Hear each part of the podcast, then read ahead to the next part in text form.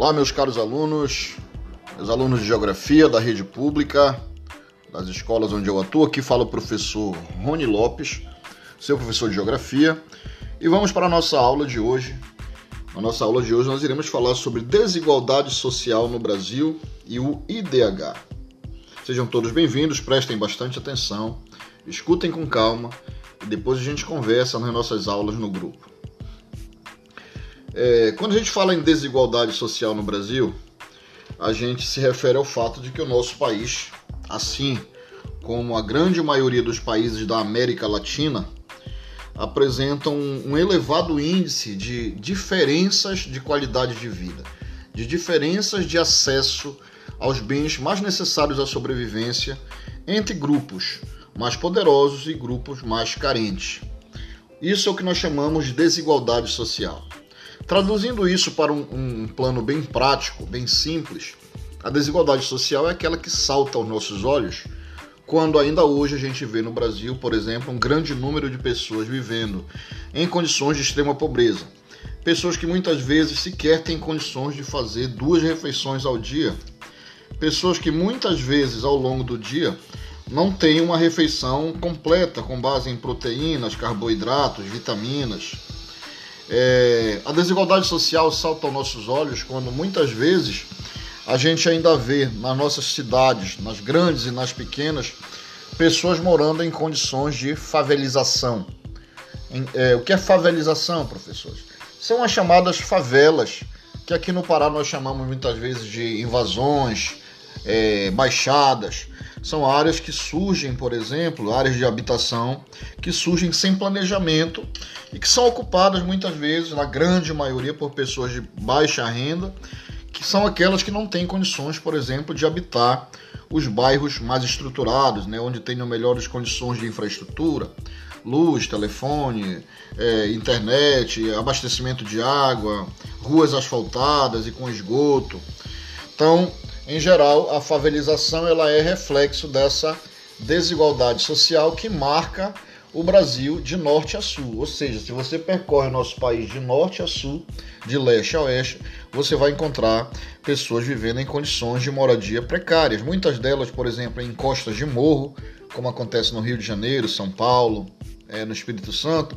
Você vai encontrar pessoas vivendo sobre áreas alagadas, canais, igarapés, beiras de rios, nas palafitas, né? mesmo nos grandes centros você encontra isso, por exemplo, em Belém, Salvador, Recife, pessoas que moram em áreas de palafitas, mesmo tendo, por exemplo, por trás grandes condomínios, prédios com apartamentos de mais de um milhão de reais.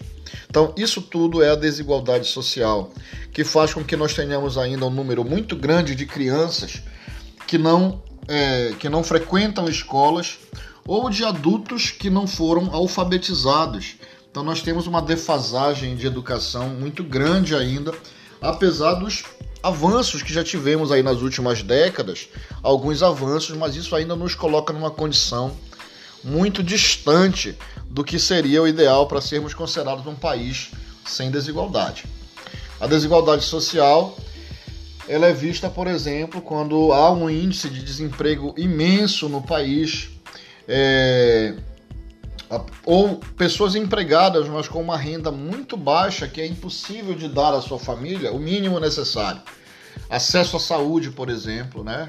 planos de saúde, é, vestuário, alimentação. Enquanto que, por outro lado, e só por isso é que existe a desigualdade social. Quer dizer, se existem pessoas que vivem nessas condições de extrema pobreza, existem no Brasil as pessoas que desfrutam de um padrão de vida semelhante aos países desenvolvidos, de países ricos, ou seja, pessoas que viajam para o exterior, que moram em condomínios de alto padrão, pessoas que desfrutam, por exemplo, de casas é, com total conforto, é, cercada de segurança, de vigilância, de vigilância eletrônica e vigilância ostensiva, é, pessoas que têm é, condições de ter até quatro, cinco empregados motoristas, por exemplo, três, quatro carros na garagem, certo? Existe isso, professor? Sim.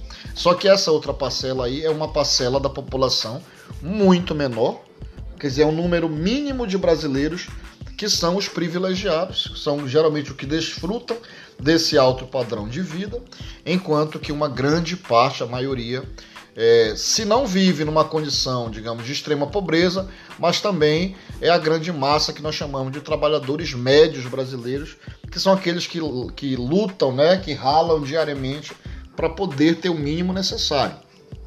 E que se não habitam, por exemplo, as favelas, as áreas muito precárias, mas também não habitam condomínios, não andam em carro de luxo, usam sistema de transporte público.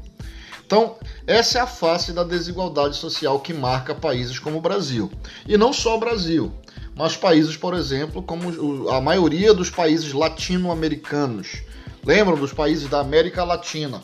Aqueles que foram colonizados por portugueses e espanhóis. Se você pega lá no nosso mapa, são os países do México descendo até o sul do continente americano, passando pelo Brasil, passando pela América Central, Chile, Bolívia, Equador, Peru, Colômbia, Venezuela, Paraguai, Uruguai, né? Guatemala, Honduras, El Salvador, Trinidad e Tobago, toda essa área aí é América Latina, e ou seja, em todas elas você vai encontrar, em maior ou menor grau, mas você vai encontrar desigualdades sociais. Tá? Professor, qual a origem disso tudo? É por acaso? É por mero acaso que nós, no Brasil, é, enfrentamos problemas sérios de desigualdades sociais? Não, não é mero acaso. Nada é mero acaso. Tudo é resultado, tudo tem uma explicação histórica, geográfica, sociológica. Bom, o que começa a explicar, pessoal, a origem dos nossos problemas é, é o nosso passado. Ou seja, a gente fala que o problema que a gente tem hoje da pobreza, do subdesenvolvimento, é, das desigualdades sociais que a gente vê no Brasil, ela é resultado de como o Brasil surgiu. Ou seja, a nossa origem enquanto colônia. Vocês já devem ter estudado em história que nós brasileiros, né, que o Brasil foi colônia de exploração de Portugal durante de 1500 até 1822, ou seja, durante 322 anos o Brasil foi uma colônia de exploração de Portugal. Significa que o Brasil era um local cheio de riquezas naturais que Portugal explorava, retirava essa riqueza para seu enriquecimento lá na Europa.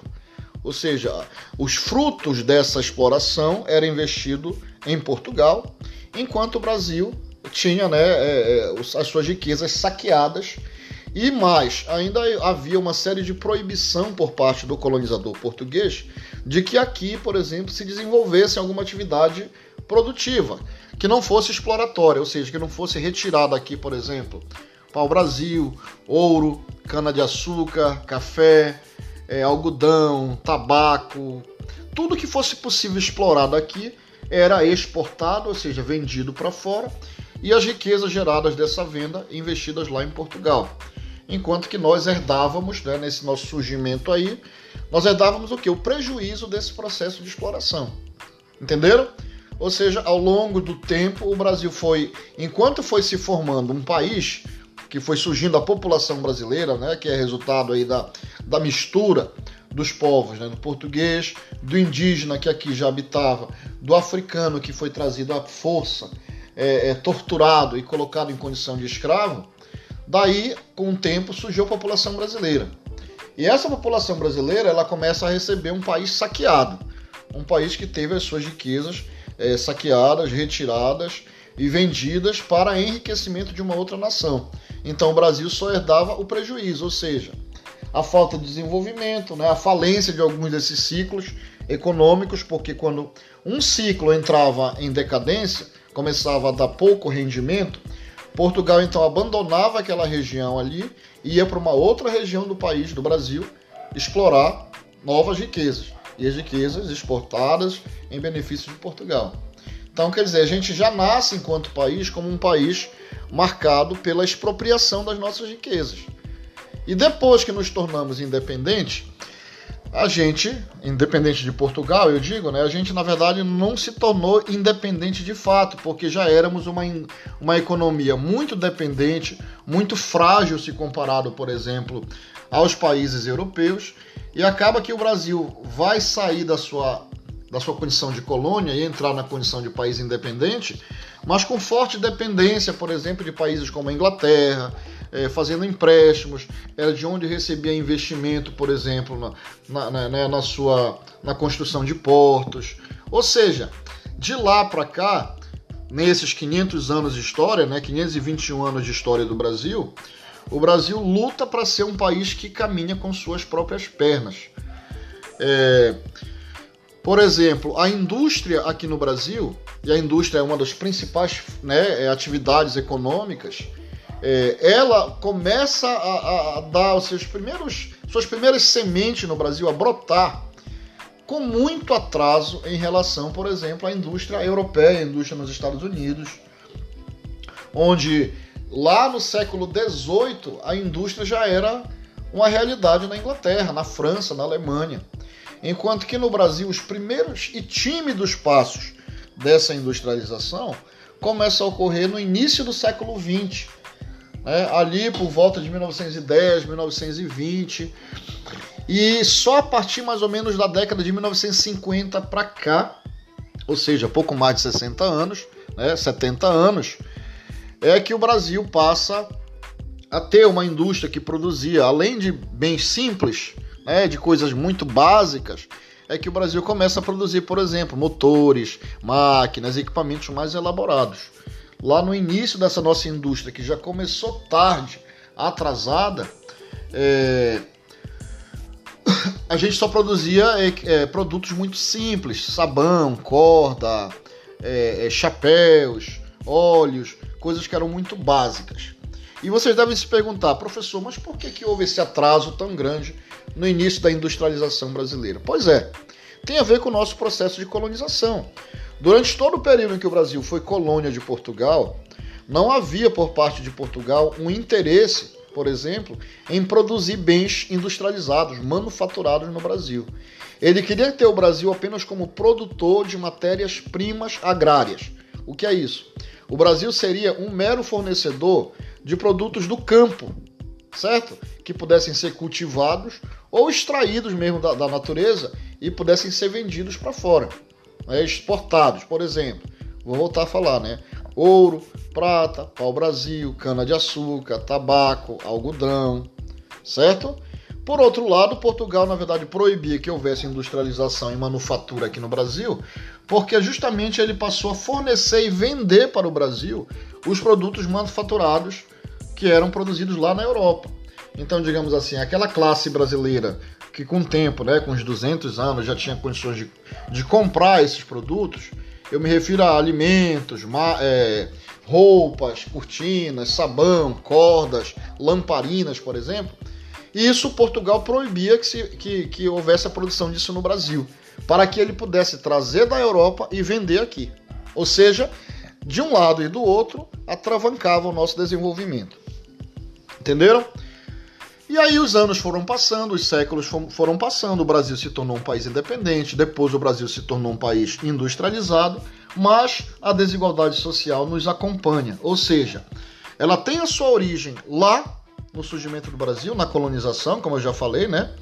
É, com o tempo, quando começa a surgir um povo brasileiro, dentro desse povo brasileiro, aquele que eram, por exemplo, descendentes diretamente de portugueses, passaram a ser vistos aqui no Brasil como a elite, ou seja, eram desde o começo a, a, uma espécie de nobreza local que desfrutava dos melhores serviços que havia por aqui, que não eram tantos, mas eles desfrutavam. Enquanto que a massa da população, formado né, por brasileiros que eram mestiços, ou seja, descendentes de portugueses com índios, portugueses com negros, negros com índios, esses iam formando ao, pouco a pouco né, o número a, a população maior numericamente, mas no entanto a população mais pobre. E isso foi seguindo até hoje, tanto é que ainda hoje a gente vê no Brasil uma parcela da população que é privilegiada, ou seja, que desde o começo da nossa história o Brasil é um país que não promove a igualdade de condição aos seus. É um país marcado, por exemplo, por privilégios.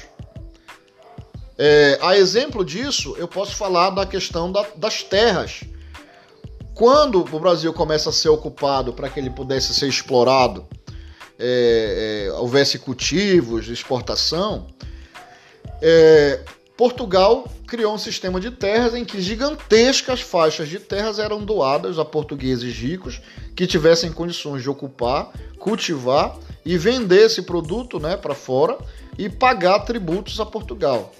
Ou seja, desde o começo na história do Brasil, as terras são privilégio de quem? Dos mais poderosos. E é por isso que ainda hoje o campo no Brasil, as áreas rurais, é marcadas por grande diferença também, por grande desigualdade. Enquanto que você tem fazendeiros latifundiários que têm gigantescas extensões de terra, você tem, por outro lado, pequenos produtores, agricultores familiares, é, pequenos trabalhadores rurais, que têm pequenas terras espremidas muitas vezes entre duas grandes fazendas. Muitas vezes o fazendeiro é, ganancioso ele acaba promovendo ameaças, expulsando esse trabalhador de lá, intimidando e muitas vezes até mesmo encomendando a morte dos trabalhadores para que ele possa se apossar de terras na região. Então, essa realidade que a gente tem de desigualdade, de violência, não é surgido agora. Então, ela tem um histórico, como eu falei para vocês. Né? Ao longo do tempo, foi a, a, a, desigualdade social foi se reproduzindo. E por que, que não se melhorou isso, professor? Por que, que nós não superamos isso? Porque não se fez o dever de casa. Ou seja, historicamente, pelo menos, não em 100% dos casos mas na maioria das vezes, por exemplo, né, os cargos de gestão no Brasil, os cargos políticos, é, sempre foram dominados, sempre ficaram na mão dos grupos poderosos. E esses grupos poderosos, eles administram não em benefício da população. Eles podem até fazer isso no discurso, não é na fala, no palanque. Mas quando eles, por exemplo, vão de fato criar leis, é, abrir contratos de trabalho, eles acabam favorecendo quem? Grandes empresários, grandes empresas, grandes empreiteiras, grandes fazendeiros. E aí fica naquela situação de fingir que faz um governo né, para o povo. E aí o povo é que sente, na verdade, o impacto, porque anos após anos essa realidade vai se repetindo. E tem mais um detalhe: como não há é, um, muito investimento em educação, uma boa parte da população brasileira, por exemplo, não tem essa consciência da qual eu estou falando para vocês aqui, que é importante que vocês tenham, né? De reconhecer, por exemplo, poxa, de que lado eu estou da história, né? De que lado eu estou da geografia? É, será que eu, eu levanto uma bandeira, essa bandeira é minha? Quer dizer, eu vivo do lado dos que são expropriados, dos que são é, negados o, né, os recursos públicos, onde há pouco investimento. Então eu tenho que levantar o meu braço e questionar isso, sabe? Eu tenho que levantar o meu braço e cobrar melhorias. Eu não posso, por exemplo, votar em alguém só porque o candidato aparece na rua da minha casa e oferece uma cesta básica, ou porque ele só aparece na rua da minha casa na época da eleição. É? Oferece, por exemplo, uma, uma um, uma, um jogo de camisa para um clube de futebol de bairro, o cara vão e votam todos naquele candidato. Ou seja, estão só contribuindo para reproduzir esse estado que eu digo. Porque quando esse sujeito se eleger, ele não vai ter um compromisso de fato real com aquela comunidade, com aquele bairro, com aquele município, com aquele estado, com aquele país. Ele vai acabar se elegendo para legislar ou governar em benefício próprio ou dos seus apadrinhados. Entenderam? Então, muito do que a gente vê no Brasil hoje é resultado de todo esse processo, que é histórico, mas que também não se fez o dever de casa, ou seja, décadas após décadas, o sistema vai se reproduzindo. Nesse meio tempo aí, a gente até pode dizer que houve, né, e que há ainda, nos meios dos gestores, dos políticos, né, alguns, alguns mandatários, alguns é, parlamentares, que estejam comprometidos com a, de fato, com a população. Mas o que, o que ainda prova para a gente é que até hoje, por exemplo, a população não tem essa consciência de reconhecer de fato quem é que está governando em meu favor. Ou seja, se vejam bem, se eu sou um trabalhador que sinto o peso às vezes da exploração do meu patrão, que é um grande empresário, eu não posso levantar a bandeira do empresário. Eu tenho que levantar a bandeira do trabalhador, certo? Cobrar que os empresários sejam fiscalizados, cobrar que o governo cobre dos empresários que eles paguem os trabalhadores em dias, que garantam os direitos dos trabalhadores, certo? Que deem condições de trabalho e não o contrário. certo? É, é, então eu não posso, eu não posso eleger, levantar bandeira de políticos, deputados, vereadores, presidentes que levantem bandeiras de uma, uma bandeira que não é minha, que administrem em defesa de uma realidade que não é a realidade que eu vivo, certo? E é por isso, resultado desse quadro todo, que nesse último, agora pouco antes do início da pandemia, a ONU, vocês já devem ter ouvido falar, né? A ONU é a Organização das Nações Unidas. Ela faz um levantamento, é, ela faz um levantamento a cada quatro anos. Não, não, não, a cada dois anos sobre o índice de desenvolvimento humano no mundo, tá? Esse índice de desenvolvimento humano é um indicador chamado IDH, Índice de Desenvolvimento Humano, IDH. E o que, é que ele é? É uma espécie de verificação para ver em que condições de qualidade de vida as pessoas vivem no mundo. Ou seja, ela não é um índice que vai verificar é, se o país é rico economicamente, né, de indústria, de empresa, de negócios.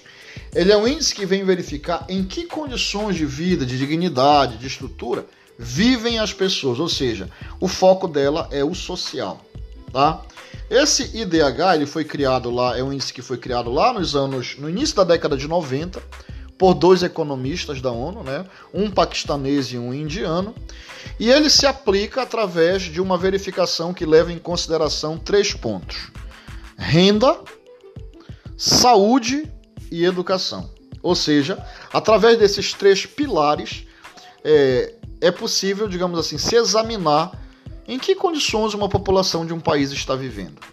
Né? Quando, se, quando se, se, se pesquisa, por exemplo, qual o nível de renda média das populações, qual o nível de acesso à saúde, saneamento, é, é, sistema público de saúde, atendimento médico, e qual o nível de acesso à educação, quantos anos uma criança permanece na escola, quantas crianças, por exemplo, estão fora da escola. Então, desse levantamento é que se calcula o IDH, e vejam só, pessoal, o Brasil nunca esteve entre os primeiros, naturalmente, né? Que com todo esse histórico que eu falei para vocês aí, né, anos e anos de exploração, de desigualdade social, ele nunca esteve entre os primeiros. Mas nos últimos anos agora, nessa última verificação, ele caiu, inclusive.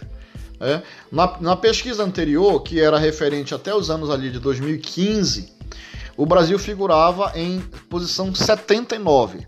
79 no mundo, dentro dos países do mundo, vejam só. E atualmente o Brasil caiu para a posição de número 84.